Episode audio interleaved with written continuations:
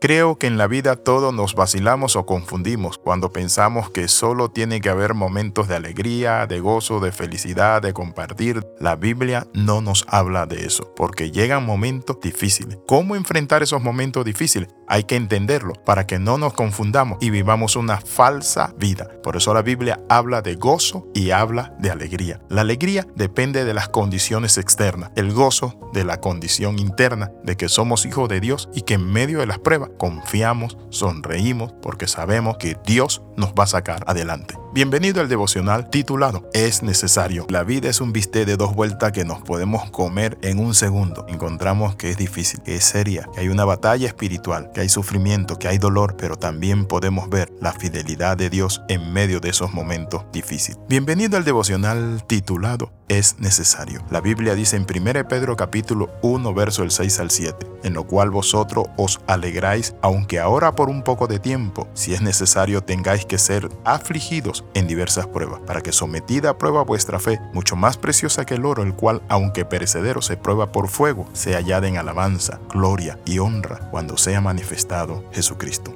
Para el apóstol Pedro fue su peor momento el día de la prueba, pero como resultado, el temor, la duda, la cobardía fueron removidos de su vida. Mientras Satanás esperaba derribar a Pedro y a muchos más de nosotros, es allí donde Dios se glorifica, nos fortalece, nos purifica, nos prepara para que nosotros nos convirtamos en piedras vivas que han de edificar su casa. Cristo usa a hombres de temple para edificar su casa, su iglesia, sus propósitos para alcanzar a las naciones, a las personas. Pero ¿cómo Dios nos prepara? Por eso la Biblia dice es necesario. Hay una necesidad recurrente que Dios usa y son las pruebas para nuestra vida. Dios sabe que la naturaleza humana de otra manera no va a crecer si no vienen las pruebas tampoco nosotros nos vamos a afirmar y menos ejercer la fe. Porque la fe no es cuando todo va bien, la fe es para los momentos difíciles. La fe es lo que ha vencido al mundo. La fe es lo que enfrenta el sufrimiento, el dolor, la prueba, la dificultad, las persecuciones, las violencias de la vida y los ataques de Satanás.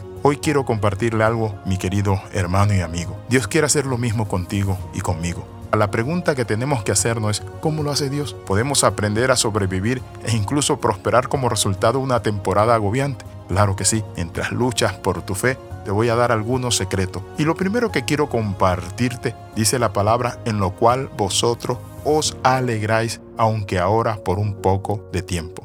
Hay gente que no entiende la vida cristiana y dicen todo era una alegría, un gozo y saben que hermanos se me fue el gozo. La Biblia es clara cuando dice, aunque os alegráis por un poco de tiempo, no van a vivir toda la vida alegres, pero sí toda la vida gozosa. ¿Cuál es la diferencia entre el gozo y la alegría? La alegría es algo que depende del ambiente que nos rodea, de la circunstancia, mientras que el gozo no depende del ambiente, de la circunstancia. El gozo depende de la esperanza que Dios ha puesto en nuestro corazón. Es decir, yo puedo perder un familiar y estar gozoso. Puedo tener un accidente y estar gozoso. Pero ¿cómo es eso? Sí, el gozo es nuestra fortaleza. Es aquella confianza que tenemos de que vienen tiempos mejores, que por ello podemos sonreír sabiendo que a los que amamos a Dios todo obra para bien. Ahora, ¿cómo enfrentar esa situación? La Biblia dice, en quien se alegran por un poco de tiempo. Y luego dice, es necesario que tengan que ser afligidos en diversas pruebas. No podemos evitar las pruebas. Señores, muchas veces nosotros queremos tomar atajo. Caemos víctimas de los engañadores que nos dicen, pare de sufrir, usted no ha sido llamado a sufrir. Todos vamos a sufrir aflicciones. El mismo Jesús lo dijo, en el mundo tendréis aflicciones, pero confiad. Ahora, ¿qué podemos ver? Podemos ver que nosotros estamos pasando una prueba porque nuestra fe es mucho más preciosa que el oro, el cual, aunque perecedero, se prueba con fuego.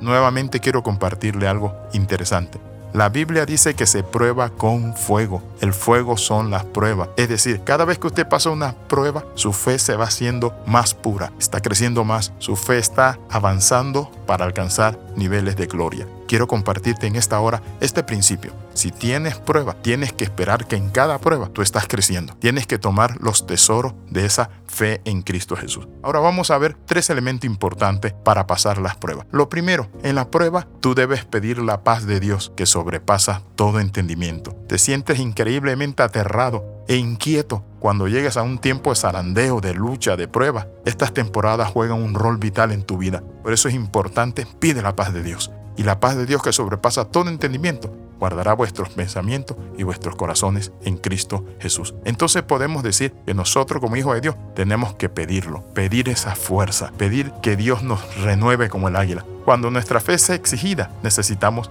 el apoyo también de otro ese es otro principio. Únete a hermanos, únete a gente de fe, comparte que oren por ti. Y en tercer lugar, mantén presente la compañía fiel del Señor. El Señor nunca nos dejará. Él dice, he aquí yo nunca te dejaré. Aunque pases por el fuego, aunque pases por tormentas, por desierto, Dios nunca te dejará. Y aunque tú seas infiel, Él permanece fiel porque Él no puede negarse a sí mismo. Por eso Él nos brinda la oportunidad de arrepentirnos y de venir a Él. Quiero invitarte a orar. Padre, en el nombre de Jesús, entra a mi vida, sálvame, cámbiame. Señor, tú nunca me has dejado. Hoy te recibo como mi único y suficiente Salvador. En el nombre de Jesús, amén y amén. Recuerde las 13. Comenta, comparte y crece con nosotros. Le saluda el capellán internacional Alexis Ramos. Escríbanos al más 502 42 45 6089. Nos vemos en la próxima.